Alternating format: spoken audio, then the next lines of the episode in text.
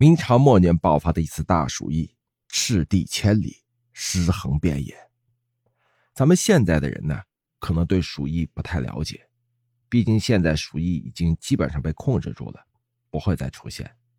但是在古代，人们对于鼠疫是没有办法处理的，只能任其自然发展。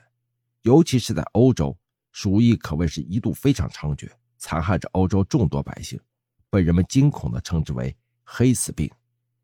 在我国古代，也曾经受到过鼠疫的侵害，尤其是明朝末年的那场鼠疫，赤地千里，横尸遍野，那等场景和人间炼狱也差不了多少。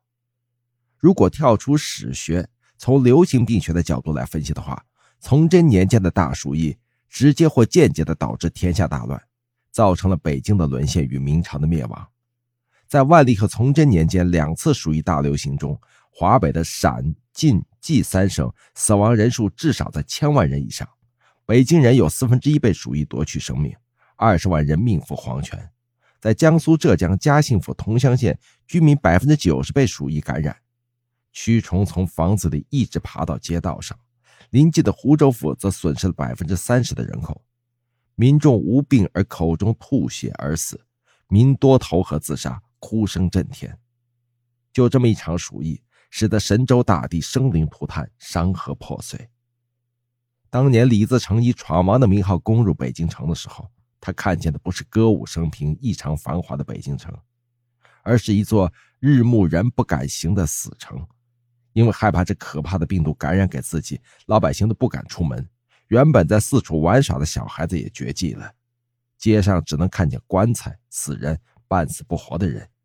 一个化名为花村看形势者的明代移民是这场1643年京师大瘟疫的亲历者，在他的回忆录《花村谈网》中，他一口气举出了几个耸人听闻的突然死亡的个案：有新婚夫妇一起死在婚礼上的。有人骑马而行，正在说话，后面的人就已经死去的。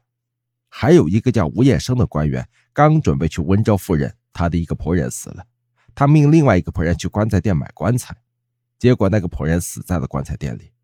在当时，只有鼠疫才能有如此烈性的威力。这些在一部电影名叫《大明劫》的，便是讲的这个事情。有个民间的郎中，针对这个病，经过十余年研究，研究出了一剂药方。专门治疗和预防在空气中传染性强的病毒。当时那一场浩劫的凄惨，或许只有经历过的人才知道吧。